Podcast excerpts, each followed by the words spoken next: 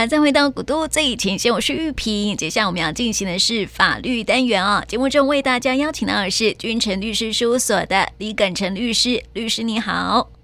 玉萍好，各位听众朋友大家好。好，我们在今天呢，要从一些劳资纠纷哈、劳资争议的一些新闻案例呢，要来跟大家来谈谈有关于劳资方面的一些相关的法律的常识。然后，我觉得这个劳资争议也是很常上这个新闻版面呢。嗯，对，因为我们劳基法的标准呢比较严格一点，那是所以可能很多人都达不到这样子。对呀、啊，然后那个劳资。一直都是那个比较呃争议的对方啦，对不对？对对对，嗯啊，所以本来应该是合作方的哈，但是有时候啊相处不来，就变成这个对立方这样子。嗯，是，哦，所以我们在今天哦，透过几个新闻案例呢，来告诉听众朋友劳工的权益哦，还有在法律上面的一些相关的知识啊哈。首先呢，先来说说这个，哎、嗯，是跟医院有关系哦。呃，嗯、这个母亲节才刚过嘛，哈，这个台北市立联合医院呢，却经传医事人员不当遭扣奖金跟年终绩效哦。那么北市联谊工会呢，今天就到哎。就是前几天的新闻了哈，就到这个台北市政府的前广场控诉北市联谊长期对呃请生理假、产假还有育婴假的这个员工呢不利待遇，并且正式向北市劳动局提出申诉哈。北市联谊最近哈好像问题也是蛮多的，特别是因为 这个防疫期间哈，他们的工会呢也就是觉得人力真的是非常吃紧哈，有不断跳出来说话这样子哈。我们来看看这个劳。资争议哈，这个请产假期间可以扣绩效奖金吗？好像不行的，对不对？嗯，其实这有点争议，对啊，嗯、原则上是当然是不行的啦，对啊，嗯。嗯，可是我们这个，嗯嗯，嗯。你说，是因为我们劳基法里面有规定，就是说，呃，你受雇六个月以上的话，产假期间的工资都照给嘛，那如果不满六个月的话，是减半发给。那其实有有时候我们常常会有一个争议，就是说，哎、欸，那绩效奖金到底算不算工资啦？哈，嗯，那在法律上会认为说，只要你是因为付出劳力而获得的这个报酬哈，那基本上就算工资了哈。那因为产假会有一个问题，就是你没有来工作嘛，那当然也不会有那个绩效啊。嗯，好，那有的人那劳方就觉得说，那这样对劳方就不公平嘛。嗯，好，那所以后来劳动部就有一个解释，就是说，好吧，那我们就以。分娩前的这个正常这个工作日哈，正常工时所得的工资，或者是说算月薪的话，就是你分娩前哈，你已经领或是呃最近一个月的这个工资哈，来除以三十天来计算它的这个金额当做基础，所以基本上呢还是会把你的那个绩效的奖金把它算进去，好，这样子会对这个啊、呃、我们的啊妇女哈比较会有这样的一个保障，这样，嗯。但是如果说到这个产假期间哈，工资又是该怎么计算的呢？嗯，基本上我们就是照他每个月所领取的工资来去照给这样子。嗯，好，那去算你啊最近一个月哈，比如说你生下生呃分娩前的那一个月你领的薪水大概是多少？那我们基本上就按照那个白话讲，就是按照那个标准去算给你这样子。嗯，对，那就是你呃。只要做满六个月以上，那就是产假期间就是要给；不满六个月就是、嗯、呃减半发给这样子来去做计算。嗯、是，所以这个这个争议是这个呃绩效奖金的争议，还有这个产假工资的一个争议就对了。对对对对对。嗯，所以也带听众朋友一起来了解哈，这个绩效奖金应该是算是呃工资的一部分啦。应该是怎么说了哈？对，所以才不会有争议哈。这个资方要特别注意一下哈。所以，但是哈，另外一半的话哈，因为另外一半也是在这个太太要生产了哈，这个先生当然是理所当然要去陪产嘛哈。这个陪产假的话也会有工资吗？嗯，陪产假的话，按照我们这个性别工作平等法里面有规定哈，只要是配偶分娩的话哈，那雇主呢就可以就应给予这个五天的陪产假了哈。嗯、那这个产检假跟陪产假的呃期间哈，薪水都照给。那你也不能说，因为他请了陪产假哈，这个你拒绝他，那你不能因为这样子影响到他的这个全勤奖金，或是考绩，或是对他做不利的处分。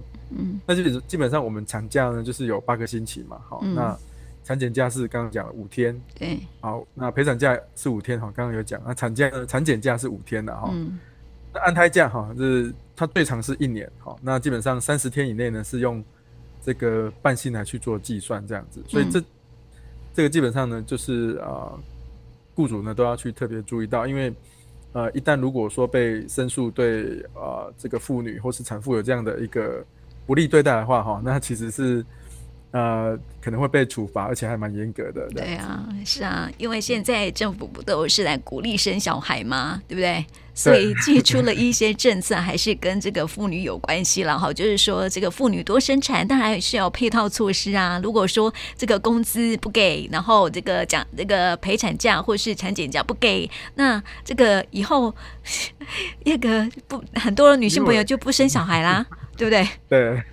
环境不够友善，对，就是环境不够友善，所以很多人不生小孩，所以现在就是要过多鼓励生小孩，就要有相关的配套措施了哈。不过我觉得这边有一个那个，我觉得自己还蛮质疑的，就是安胎假最长十年，不是十月怀胎吗？怎么会长达十年安胎假嘞？他安胎假他最长是一年啊，那他其实其实还是要医生的这个。诊断证明有开出来才可以。嗯，那其实他有点呃，已经把他，因为他的安胎假的依据还是在老公请假规则，那比较偏向是有点像是病假的一个方式来做处理这样子。嗯，好，就是说你可以请病假，然后他是怎么去计算薪水？那基本上还是要医生医生的这个诊断证明为准，所以不见得说你可以请到那么久啊。哦，对呀、啊，哎、欸，我刚才好像讲错吼，安胎假是最长一年，我好像讲到十年。嗯对对，因为你怀胎十个月嘛，对对对对，好像十年。对对对，我那个那个时间算错了，就是啊陪那个这个怀孕时间是十个月了哈，安胎这样长达一年，我就觉得有点这个小小的疑惑这样子哦，所以就顺便问这个律师在，对对对。对对，但是一定要医生有开出来才有才有可能的哈。嗯，对啊，是还是要有这个产检证明啦，哈，医生证明才可以这样子了哈。好，这是有关于这个女性朋友这个生育的问题了哈。然后自常会有的一些争议。那么接下来的另外一个新闻案例是这样子的哦，在嘉义县的一家农业公司呢，它跳票倒闭了哈。那么这个董事长呢，吕正燕失联，虽然说委托律师发放员工四个月的薪水哈，但是县府。呢，还是召开了劳资争议的调解委员会。那么资方缺席，调解就不成立啦，将会依劳方申请做歇业认定，确保劳工的资遣费哈提告啊，预告这个工资跟失业给付的权益。那么检调就追查啦，这个董事长吕正彦啊，跟他的父亲呢都已经出境了哦，已经有受害厂商提告哦。那么后来这个地检署主任检察官就说哈，居然是依诈欺跟背信罪。先来侦办哈，并且要清查吕正燕的资金的流向哈啊，对于这个哈，就是公司好像是感觉了哈，就是恶意倒闭的状况嘛，对不对？这个员工找不到董事长，董事长又落跑出境了，然后的之后的工资啊，或是资遣费该怎么处理？员工也是很紧张嘛，对不对？所以如果老公遇到这样的问题哈，该怎么自救呢？嗯，其实我们的那个各县市的劳工局都会协助。劳方来做这个自救的处理了哈，那其实，呃，一般来说的话，劳工局通常会请劳方呢来去申请这个积欠工资的这个垫偿基金，好，那最长其实是六个月的这个啊、金额了哈。那因为我们雇主每个月都会从这个劳工呢投保哈的薪资总额去提拨这个万分之二点五当做这个积欠工资的垫偿基金啊，也就是说，雇主如果他有歇业清算或破产的时候哈。这些积欠的这个工资啊、退休金啊、哈、资遣费哈，这就可以从这个基金里面先去啊来做垫付这样子。好，那之后呢，这个再去跟这个我们的劳保局再去跟这个雇主去要哈。所以我们有这个积欠工资垫偿的这个基金可以去申请哈，来应急这半年的这个生活的费用这样子。那另外一个部分呢，就是可以去申请这个失业给付哈，就说如果你是非自愿离职的话，那你有这个。工作能力也有工作的意愿哈，继续工作意愿，那你只要在这个啊劳保投保哈退保的这个前三年内，你的投保年资哈只要满一年以上哈，那你去跟就服站哈去啊做这个求职登记，那求职登记的开始哈十四天内如果没有办法安排就业哈，或是就业训练的话哈，那他你就可以申请这个失业给付，那它的金额呢就是你离职前的这个。投保薪资好的百分之六十好，那你可以领啊六个月，那这个都是对生活的一些保障。嗯，那最后当然就是说，你也可以跟社会局去询问一些相关生活困顿啊、社会救济救助的这个津贴来做这个协助，这样子。嗯，所以劳工自救方式哈，就是我们我们会有一个啊积欠工资垫偿基金，就是劳保局负责的部分，对不对？对对对对。嗯那还有失业给付，对，那你去可以去找救护站，那也是我们劳保局负责的部分。嗯，对。那另外一个就是社会局哈，那一些社会救助的津贴这样子。嗯，是，至少还可以让员工在度过这段时间的时候啊，还有生活费可以使用哦，平常的支出费用还是会有钱可以进来这样子啦。嗯，对对对，对呀、啊，好，以免这个、嗯、这个啊老啊老板闹跑，对对对对，老板老板断啊这闹跑了，然后劳工就断炊了，那生活就很辛苦，然后、嗯、是像这样的话都会提起劳工诉讼嘛，对不对？对对对，劳、嗯、工诉讼的话可以怎么申请呢？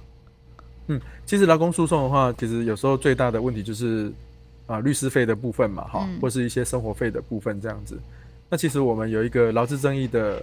法律跟生活的费用扶助办法，那里面其实有规定哦，就是你要跟这个资方去来做调解啦、诉讼啦、好强制执行啦，或是说像这个老跑老老板可能呃落跑了，可能会有一些刑事的问题啦哈，然后你要去提起刑事告诉哈等等的这些程序啦哈，或是一些费用哈，其实你都可以跟劳工局去做申请补助。好，那另外一个管道当然就是说，你也可以去法律扶助基金会。去申请这个呃劳工诉讼的一个辅助了哈，嗯，所以有两大管道，一个是你能跟劳工局去申请这个呃费用的补助哈，另外一个就是你去法律辅助基金会去寻求帮忙哈，都可以。嗯。那如果是跟劳工局申请这个补助的话哈，那基本上他会去看你的经济状况，所以你的每个月的收入你不能你要低于这个七万五，那你的总资产呢要低于三百万，好，那。当然，如果你自己名下自住的这个不动产呢，就可以啊、呃、不用计算在里面了哈。那你就可以去跟劳工局来去申请这个啊、呃、律师费的补助啦，或是一些生活费的补助都可以这样子。嗯嗯，是。那我想问一下这个法服的部分啦，哈，就是说，因为李律师也是在法服服务嘛，对不对？对对对，对。所以这个法服啊，去这个问呃询问相关的一些法律咨询的话，它有什么样的门槛吗？嗯。其实，呃，法服它有分成一般的案件跟劳委会的案件啊，哈。那他当然都会希望说，你有先去劳工局去申请这个调解过之后，再来申请劳委会的这个专案。那基本上就是，如果你的呃劳委会的专案的话，他就不会看，呃，基本上我们法服他还是会先去看你的经济状况了，哈、嗯。那如果说你的经济状况比较好的话，哈，他还是会要求你，比如说。啊、呃，律师费你可能帮忙出一半啊。一般我们法服，嗯、呃，辅助律师的一个、呃、应该是这样说啊，就是，譬如说你要请求一百万的一个费用嘛，哈，嗯，那可能这个裁判费可能要一万块，嗯，那他可能会要求说，哦，那你的经济状况还不错，那你可能要帮忙出个五千块，嗯，好，或者是说，哎、欸，你请求的金额比较高，将来可能要回馈这个法服这样子，嗯，所以他。会有一些比较细细节的性的规定，哈，所以这个到时候就是，如果你有申请的话就，就呃法服那边会做一个更详细的说明，这样子。嗯，通常法服啊，像就是针对比较弱势、经济弱势的朋友提供一些的呃服务嘛，对不对？对对对对对对对对，嗯、是。但是它有一个劳委会的专案，它其实是运用劳委呃，应该说劳动部呃，以前是劳委会啊，劳动部的经费来处理。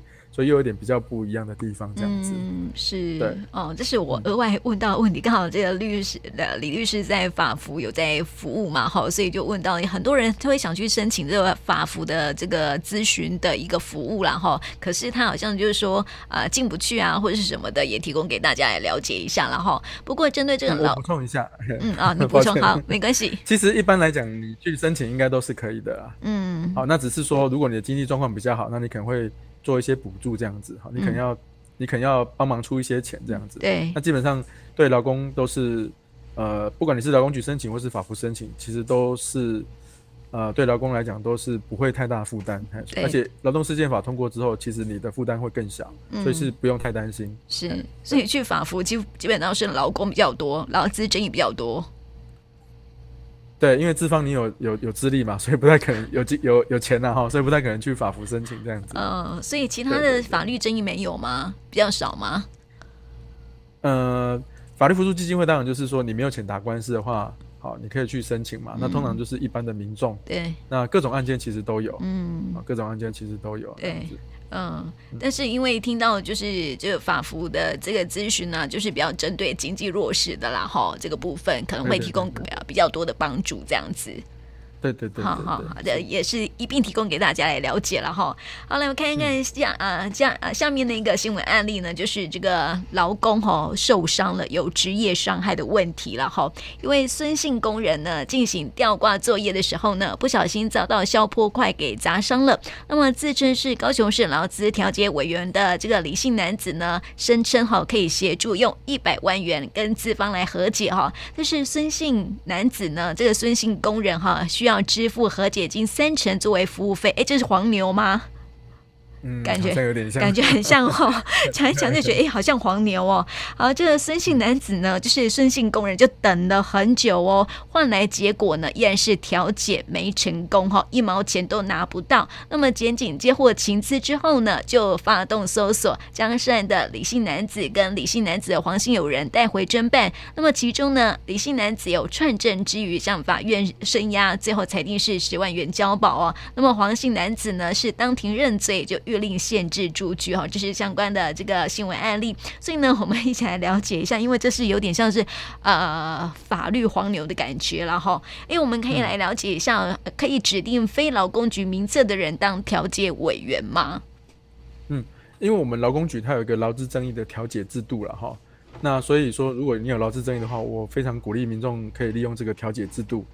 那其实呃，这个调解制度的调解委员呢哈。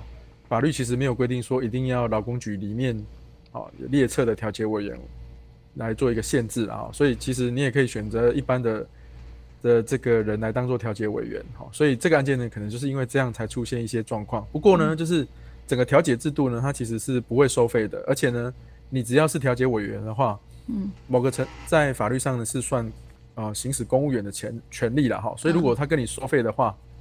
那他可能会涉嫌这个贪污治罪条例的贪污罪哦，那那个刑度其实就很重哦，都是三年、五年、七年起跳的哈，所以基本上我们调解呢是不会收费的。嗯，这个要跟大家提醒。对呀、啊，可是一般民众不太晓得哎、欸，对不对？对啊，所以是像你就像是在那个医院里面，不是很多人就说哦，我帮你办什么那个什么啊，就是呃保险、啊、保险，对对对对，理赔啊之类的。然后但是嘿嘿，劳保的，对对对。然后我跟你要多少钱的什么手续费什么之类的，那都都是骗人的，对呀、啊。然后像这种哦，也有那种。无让的修康修胖哈，就是劳工争议、劳工啊劳资争议嘛哈，就说哦，我是调解委员，我跟你要多少成这样子，这些都是骗人的哈，还是要小心一下，没有所谓的啊去当调解委员帮你调解，还要你付他钱，没有这回事了哈，听众朋友一定要特别的注意哦哈。那么你刚刚说好可以选定这个调解委员，对不对？嗯，或者是说他有一些呃选定，他可以选定一些调解的方式吗？劳工朋友。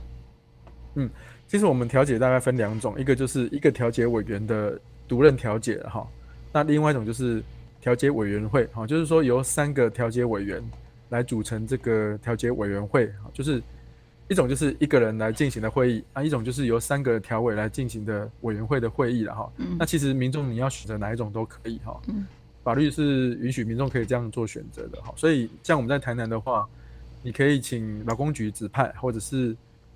呃，请这个我们台南有一个台南劳资事务基金会哈，来请他来做调解都可以的哈。你只要那个申请调解的表格上面都可以勾选哈。那你要申请调解会也也都可以了哈。那只是说一个人的这个独任调解哈，他的进行的速度比较快哈。当然大致上的时间是从你申请到开会大概是要二十天啊的一个速度了哈。那如果是委员会的话，大概是需要。是十二天到四十九天，不过实际上不会那么久了。其实劳工局速度都还蛮快的。嗯，你的汉送申请进去，大概一个月的时间差不多就会安排这个开这个调解委员会了。嗯，对，所以其实那两边的两种形式的呃做成的调解，法律效力都一样，嗯，法律效力都一样。对对。但是如果只有一个人来调解的话，会不会陷入那一种独断独行的那种判决，就是你的调解方式啊？嗯，其实如果你有担担心的话，你就选择这个委员会的形式，哈、嗯，那就有三个条委了。哦、好，那通常是这样子哈，就是其中一个条委一定是我们市政府的承办人员，啊、嗯，那另外一个可能就是哎劳方的调解委员，一个是资方的调解委员，嗯、那其实都不收费的，好，那就只是说劳方调解委员会比较兼顾劳方利益，嗯、那资方调解委员会比较兼顾资方的利益，对，好，那这样的话还有一个市政府的调解委员，那这样三方去做一个平衡。就不会有有运平刚刚讲的这个顾虑了哈，就是说会不会偏颇啊，或者是独断的问题这样。对呀、啊，如果是那个调解人跟资方有熟，他会说啊，你和解就好，多少钱和解就好了这样。之前看那个戏剧不是都这样吗？呃，有可能是啊，所以如果但基本上我们的调委应该都还也都像劳工局跟一般的这个民间的调解，其实跟我们区公所或是法院的调解比较不一样的地方是，呃，劳工局调解委员大部分都是跟呃，对劳基法比较熟，或是有劳工背景，或是工会背景的人比较多啦。嗯、哦，所以其实应该是还好。嗯，是，所以有时候那个戏剧是夸大一点这样。嗯，对。啊，不过你有这种顾虑，你就选委员会也可以啦。对呀、啊，对呀、啊，对呀、啊，比较好像是比较公正、公公利一点这样子了哈。嗯，对、啊。也提供给大家来了解哈。那接下来再来一个新闻案例哦，就是一个这个跟庙有关系了哈。哎，庙有有劳资纠纷哦。哎，对，好了，来看一下有什么那个到底是发生什么故事这样子哈、哦。因为呃黄姓道士呢，在以呃新庄的地藏庵哈服务三十多年，因为屡次被香客投诉私底下讨红包，因此呢就被庙方开除了。那么黄姓道士呢认为说庙方没有明定道士不可以收红包，而且呢另外一名朱姓道士呢也会收啊，他收我为什么不可以收呢？所以就提这个。提告妙方了哈，所以就闹 这个 道士跟妙方的争议、劳资争议这样子哈。所以我们来看一看哦，这个案例哈，法官是怎么说的呢？嗯，当然这个庙的劳资争议很少见了哈。不过劳资双方看起来对他们之间是有雇佣关系，是没什么太大的争执。那在于争执的地方在于说哈，妙方解雇我到底合不合法了哈？嗯、那这个案件呢，就是啊，庙方的主任委员也有出庭来作证哈，说。我们庙方有各种的这个服务收费的项目啊，哈，虽然哈你这个香客可以自愿掏红包给啊包给道士哈，但是呢，道士呢不能主动跟香客来索取这个红包了哈。嗯。那另外一个他讲的朱姓道士，他来也是作证，也是这样讲的哈，就是如果民众自愿来这个呃要求道士做一些其他没有收费的项目，那。道士呢收下这个香客水洗包的红包，那这个民俗的方式是可以的啦，但是呢，基本上不能够主动向向这个香客哈另外来索取这个红包了哈。嗯，那还有另外一个这个在地藏庵已经十年的这个灵性香客也是出庭来作证哈，就说哈他有曾经看到这个道士跟别人要红包，其他的不会这样子要求啦哈。嗯，所以法官就认为说哈，哎。有这些人的证词这样讲，而且呢，你自己也曾经写下过一个切结书哈，可能就是之前被妙方警告过哈，嗯，就是你这个是主动索讨红包哈，那跟那个另外一个这个朱姓道士是香客自愿的酬谢是不一样，而且你你曾经也有犯了这样的一个庙规，那你也写了切结书哈，而且呢，地藏庵在法官在判决书里面写到哈，地藏庵在新庄呢，大概在乾隆的时候就设立了哈，是当地非常有名的这个。呃，庙宇啦哈，嗯、所以呢，你这样也是损害损害这个庙宇哈，所以法官就认为说哈，这个庙方呢，呃，这个解雇呢是于法有据的哈，所以就驳回这个道士的诉讼了这样子。这庙里面有庙规，对不对哈？你要给他收红包是人家香客随喜哈给的红包，干瞎你啊你哈，你别再主动跟，你不可以主动跟人家要。红包就是违反庙规哈，这是这个道士犯错，所以呢，庙方要开除他这样子啊哈啊。不过呢，这个庙方我看到也蛮有趣的哈，它是依照劳基法的规定哦。劳基法什么规定呢？就是违反劳动契约或是工作规则情节重大者哈，来解雇这个黄姓道士哦。他还是有依照劳基法的规定来解雇他的哦。那我们就来问问哈，根据这个啊劳基法的规定，就是说情情节重大哈。可是什么样的状况才算是情节重大呢？嗯，情节重大其实这个是一个呃很不确定、很模糊的概念嘛。对呀、啊。那其实透过的嗯，透过法院的判决呢，就认为说哈，这个事情呢已经导致到你们之间的劳动关系呢已经受到干扰了哈。那如果雇主不解雇你呢，实在不行，哈，不结束你们的劳劳资那个劳动关系，实在是不行了哈。那通常我们在做这种，这个叫做这个最后手段性原则了哈。那通常会判断情节重大呢，可能还是会去看一些状况，就是说，哎，我有没有先做呃警告、申诫哈，比或是记过比较轻的这个纪律的处分哈。那之后呢，他又再犯，那你再把他做一个解雇他好。如果有这样的一个分阶段的方式哈。那有做一个考评啊，来再来解雇他，会会会是比较好的了哈。嗯，那因为这个案例里面就是说，故这个道士他之前可能已经有不是初犯了哈，他是累犯，而且呢又是故意故意违反的哈。那对庙宇的损失，庙宇的这个啊影响真的非常的大哈，所以呃法院就认为说哈，那这样子的话，庙方不得不做这个解雇来维维维护他的这个。啊，妙方的这个信誉了哈，这样子是合法的，这样子。嗯，是，所以这个不过我觉得那个情节重大哈，真的是要看状况哎，因为有时候定义很模糊嘛，对不对？对，所以我们通常会建议，就是你的劳动规则啊，会建议资方说，你的劳动规则可能要写清楚，嗯、就是你可能要把一些呃惩处的手段哈，就是。嗯明定清楚，哈，你可能譬如说他初犯的话，那你可能要先给他警告，或是申诫，嗯，那再犯的话，可能就给他记过，对，那如果记两次大过或是三次大过的话，那就可以解雇他，嗯，或者是说，如果你是在化学药厂里面，啊，那个不能是不能抽烟，如果一抽烟的话，你就解雇他，那也是那这样那这样是没有问题的，因为你一抽烟可能就会会有这个爆炸的风险嘛，嗯。好，所以它其实可以分状况，然后或是分阶段来做一个规范，这样子。嗯，是，所以这个要把这个工作规则写清楚，就不会有一些疑虑啦，对不对？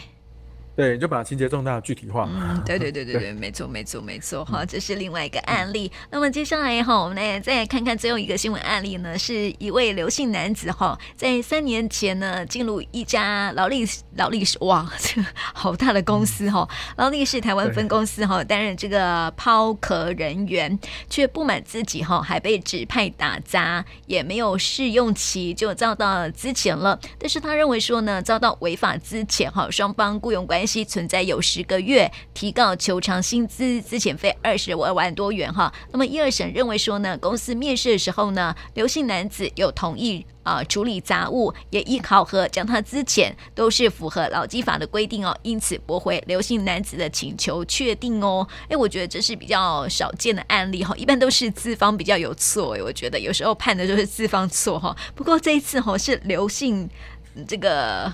工作人员有错，对对对对对对对对对对，我们来看一看法官怎么说。嗯呃，其实他这个是试用期的一个诉讼案件了哈。那法官认为说哈，这个那个法律允许哈，这个雇主在试用期间哈有比较大的一个弹性哈，只要没有权利滥用的话，而且呢公司这个有召开这个考评会议啊哈，那对他的这个考评呢大部分都是尚可或是待加强哈，而且还注记说，哎他。主观意识强烈，很难协商，哈，或是说对交办的事情呢，负面观想浓厚，哈，欠缺这个主动的积极态度，哦，那呃，一审还一审的法官还认为说，哈，这个面试的时候，公司有告知他要做行政的工作嘛，这是一般我们这个，如果除非你的职位特别比较高，哈，不然通常一般我们的工作，他这个抛壳人员机器好像是表面的抛光了，哈，所以如果不是说，哎，特别高阶的。的这个职员的哈，多多少少都还是要负责一些行政工作嘛。嗯，我想这个去你到法院去诉求，法院应该也都会接受了哈。所以法院如果说这个工作跟一般的公司的总务事项没有什么两样啊，哈，对啊，那所以所以你说呃，你就不做行政工作，公司叫你做行政工作哈，这样子是不行的哈，那也没有道理了哈。所以法院认为说哈，这个。试用期本来就是这样的一个双方适应的一个时间嘛，哈，那试用期到了，公司觉得说，哎，你很难配合 哈，你又不不不配合来来处理一些行政的杂务了哈。那沟通之后呢，也没有达到考考核的这个标准。嗯。第二次考核还是不合格了哈，所以法院认为说，那公司之前呢是合理没有问题的，是可以的。是是是，哎、欸，我这可是不是没有试用期这件事情吗？试用期期间可以任意的终止劳动契约吗？嗯，其实哈，呃，玉明刚刚刚讲的没有错，然后其实我们劳基法它没有这个试用期的规定了哈。嗯，那基本上如果公司没有跟你讲试用期哈，你去那边工作基本上就是正式的员工。那如果公司要解雇你的话，就按要按照这个符合劳基法的规定才可以哈。嗯，那我们实务上通常还是会公司跟这个劳工还是会约定这个试用期的哈。我们的司法实务也是承认的了哈。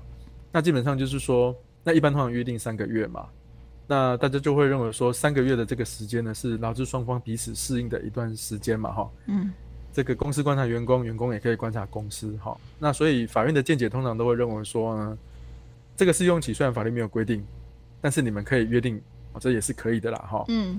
那在这个试用期呢，就是刚刚讲的互相观察时间，那双方呢随时都可以终止劳动契约，好，不需要依照劳基法的这个规定这样子，啊，除非那个这个雇主呢是呃任意的有权利滥用，所以就是终止完全没有。其实事实上终止，事实上试用期也不需要什么。理什么理由啦哈，所以你要去说雇主是有权利滥用的情况，可能也有点困难了哈。嗯、所以通常。呃，这段时间呢，就是双方都可以终止劳动契约，嗯，好、哦，这样的一个情况，这样子是，所以哈，我们看到这个新闻案例，我就想到说，现在很多的年轻人哈，他们只想做一个一份工作，就是说，呃，你公司请我进来是要做什么的，就做那一件事情，这样子哈，它很容易引起一些纠纷，所以那个要聘请员工哦，还是得要写清楚你的工作项目是什么。譬如说，你可能哈，哎，有一个主要的工作，那其他你还是要支援其他工作，那写的越清楚。越好，才不会有这样的劳资争争议、劳资纠纷。对啊，可能就写一个其他嘛，哈，其他主管交办，或是 其他的行政事务这样子。对，这样就不要有争议哈。对呀、啊，因为现在年轻人都说啊，你不是叫我进来公司就是要做那个抛光、哎、啊、抛壳这样子，那你为什么要叫我去做别的呢？你是故意？为什么叫我扫地？嘿嘿嘿嘿，我的工作又不是来擦桌子。对对对，我的工作又不是进来扫地或者擦桌子这样子哈。啊，公司原本的用意是说，啊，你就顺便扫一下你周围的环境，整理一下这样子。但是他就会小题大做哈。有的老公会这样哦。会会，然后比较资深的主管他就不能理解 哈。对对，为什么整理你的桌面也不行？扫扫你旁边的这个地也不行，这样。对呀、啊，哦，或者是叫你有客人来叫你去倒个茶，你也那边啰里吧嗦一堆吼，这样子，哎对，额外增加工作，所以我觉得还是得要写清楚、说明白吼，才不会有这样的劳资争议出现了哈。所以在今天呢，就提供给我们听众朋友哈，有关相关的劳资争议的新闻案例，也带大家一起来了解劳资相关的这个法律的知识啊哈。那今天呢，也谢谢李耿成律师，谢谢你。是，谢谢玉萍，谢谢大家。